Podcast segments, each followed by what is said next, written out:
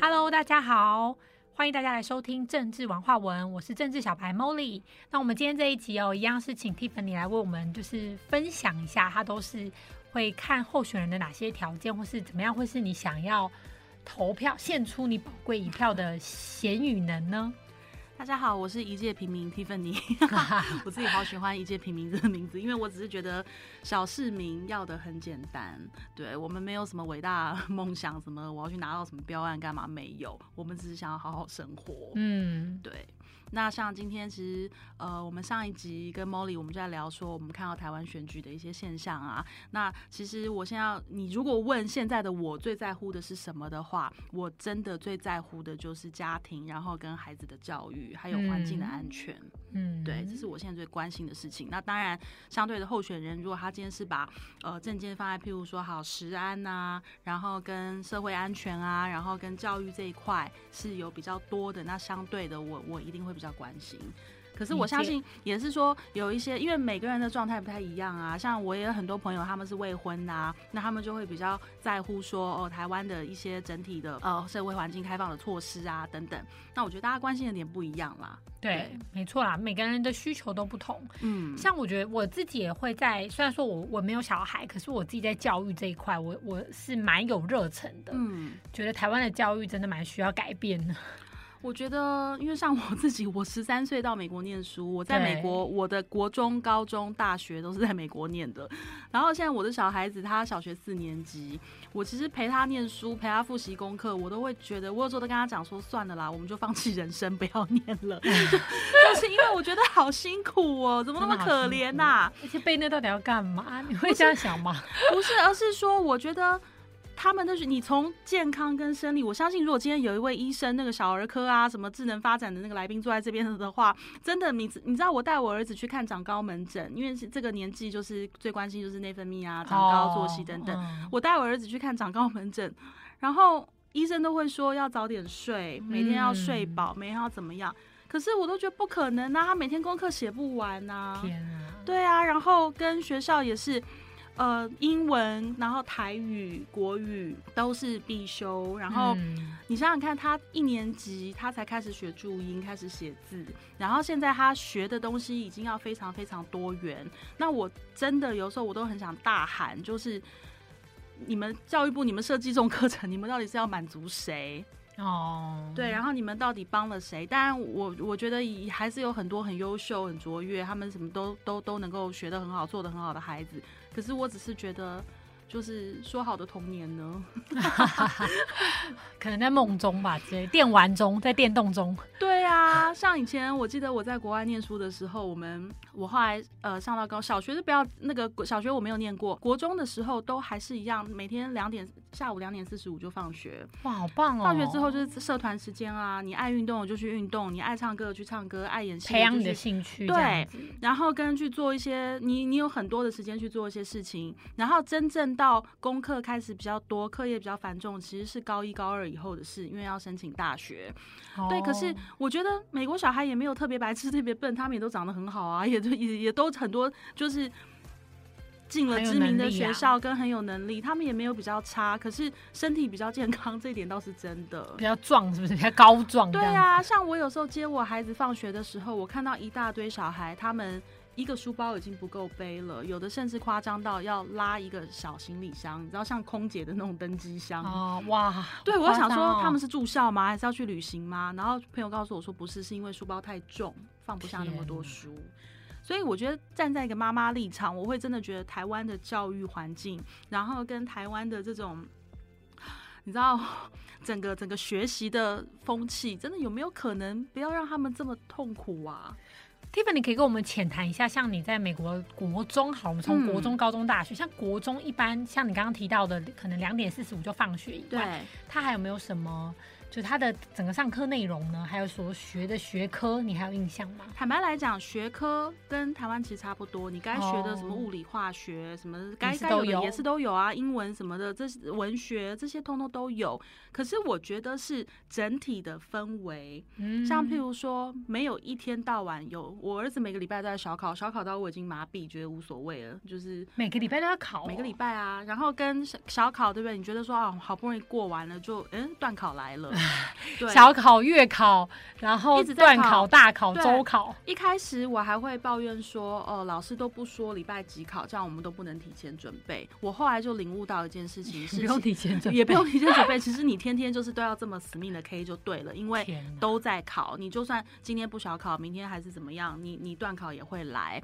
那问题是说，你今天好对成绩的重视，我觉得国外跟呃台湾跟美国有一个很大的差别是，美国加分机会很多。哦，加分机制很对，就是譬如说你考不好啦，或者是怎么样，你可以用很多其他的方法，譬如说呃重新考一次，然后折半，或者是说你再去写一篇什么什么东西来补强。因为我觉得老师真的只是想证明你会，他不是想要去考你不会。对他只是想用成绩来知道你会什么跟不会什么。那你会的就很好，你会的，我觉得他们有一个很棒很棒，我很支持的机制，就是你会的，你就好好的把它发扬光大；不会的，我们选择性的不要管它，因为嗯我觉得这很重要哎。对。可是台湾不是，台湾是你会的就丢在旁边，然后你不会的要被无限放大。没错，其实它这个跟我们整个台湾的社会结构都一样哎。对啊，然后发现吗所以大家就一直在那个不会跟走不打出去的转地方鬼打苦墙。情，然后悲情，然后不管是多有成就的人，他都会自卑，然后都处在在作战的状态。然后被攻击，对。所以我觉得觉得其实你从台湾教育环境，然后看台湾的整个生活环境、社会，那当然我还是讲，我当初在国外那么多年，为什么我选择回台湾？因为我觉得台湾它就是一个，它就是家乡，就是一个我生长的地方，就是它还是一个很美好的地方。可是我讲真的，生活在这个土地上是辛苦的。嗯，就是我我们台湾的美好，我们要怎么样可以自己看见？就好比我们的主权，其实我们自己就可以决定这件事，我们要如何从根本去肯定啦。对啊，所以其实我现在身为一个妈妈，你说我我投票，我想要什么样的政治人物？我我不是说什么我要一个呃改变啊，我们都不用上课啊，不用学习啊，每天都是混吃等死的一个候选人，当然不是。但是我更 care 的是，我们到底要怎么做，能让下一代在一个更好的环境去生活，然后跟让我们的下一代，他们不管在学习，或者是他们的安全方面，或者是说他们的每一天都能够是安心的生活。我觉得这是我现在最重视的事情。真的，因为我觉得整个台湾就是你从小地方看到大，我们毕竟每一个就是小树苗都是这样被栽培起来，嗯它整个氛围是我们比较拘泥跟纠结在。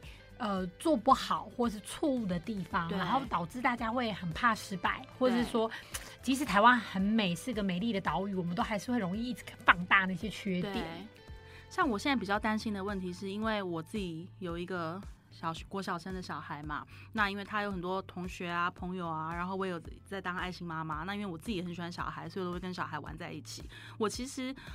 我后来就发现一个问题，就是很多小孩子他们是很缺乏自信的。我觉得可能台湾的教育，我们传统的就是你知道父母保护孩子也好，或者是说我们呃教孩子的方式，我觉得真的比较容易养出没有自信的孩子，因为他觉得我是不是就要听妈妈的，然后我不能自己决定一些事情，然后跟呃每天功课这么多，压力这么多，一一个接着一个赶着一个，那越来越不知道自己现在要做什么，反而会真的每天都在那种我是谁，我是我在哪里，我现在要做什么那种感觉。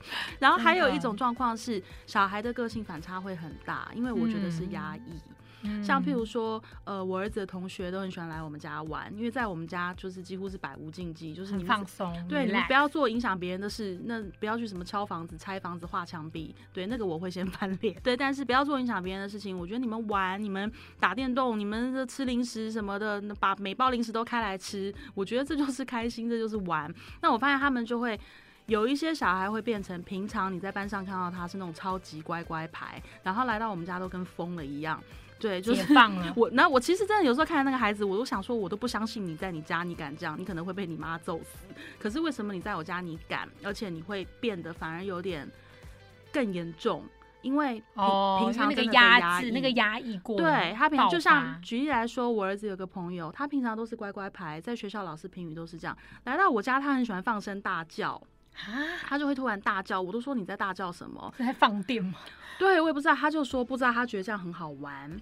然后所以那我就会跟他说，我说我就有一天带他们去唱 KTV，好酷哦。然后我说好，我们现在一起来大大唱。我说但是离开这里我们就不可以了，因为你在房子大叫，你突然大叫，你会吓到别人，你会影响到别人。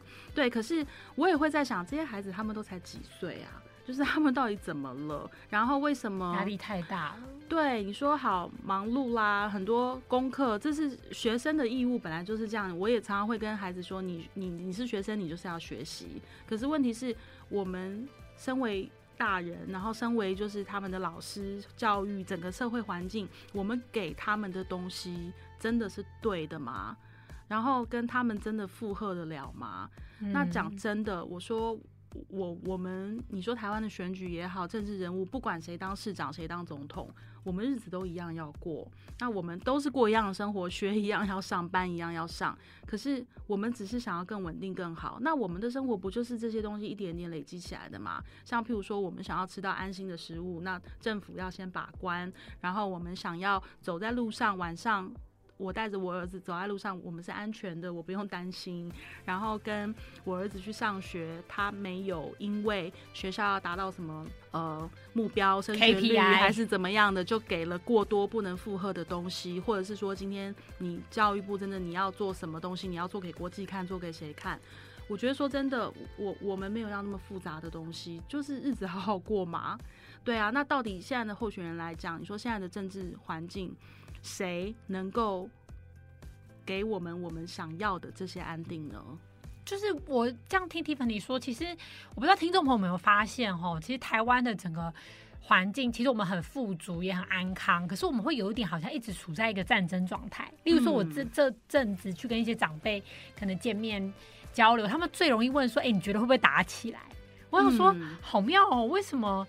就是不管战争有没有发生，好像在他心里已经发生了，就是他已经觉得一直处在备战状态。甚至我有一天一个朋友就参加一个聚会，然后也都是妈妈们这样，然后他们的话题是就是要准备哪个第三国家的护照。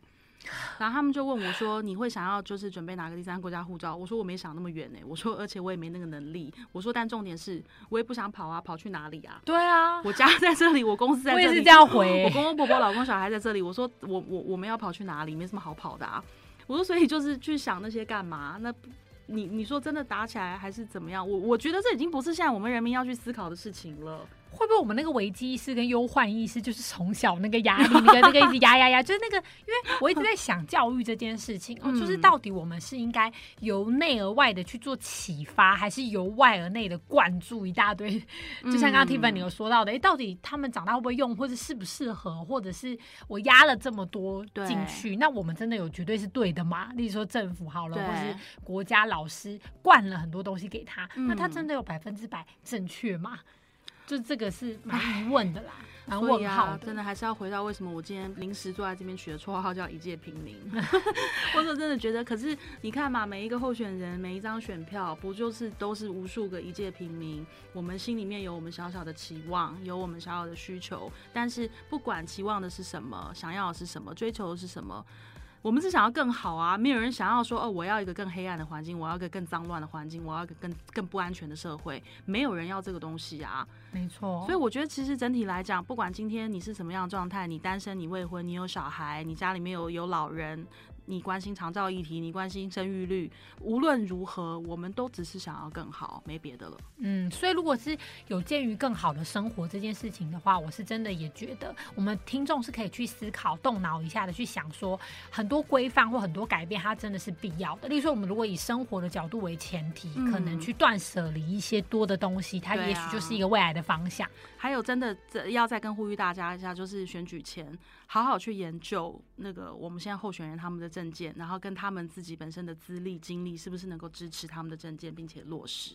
然后开放的，让你可以跟身边人去做一些温暖的互动跟讨论，不是吵架，而是开放的去好奇 别人为什么支持这个。那我自己心里有定见，那就算别人说什么，也许不会影响我，我也没有想要去影响别人。但是透过不同想法的交流，嗯，我觉得这种成长会更实在。